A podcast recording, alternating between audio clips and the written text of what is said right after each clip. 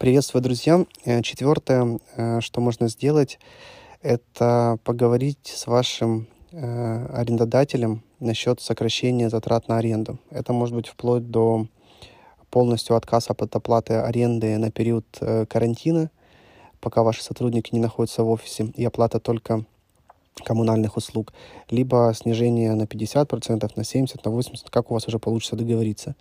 Мы так сделали в своих компаниях и не в одной. И я вижу эту тенденцию тоже в борде. И это не потому, что мы пытаемся не дать заработать арендодателю, а потому что такая ситуация, когда мы тоже не зарабатываем, и мы все находимся в единой системе. Поэтому если ваш арендодатель э, пойдет на, к вам навстречу, то эти затраты как минимум можно сократить в это э, время, когда платежеспособность меньше. Поэтому пробуйте, и у вас все получится.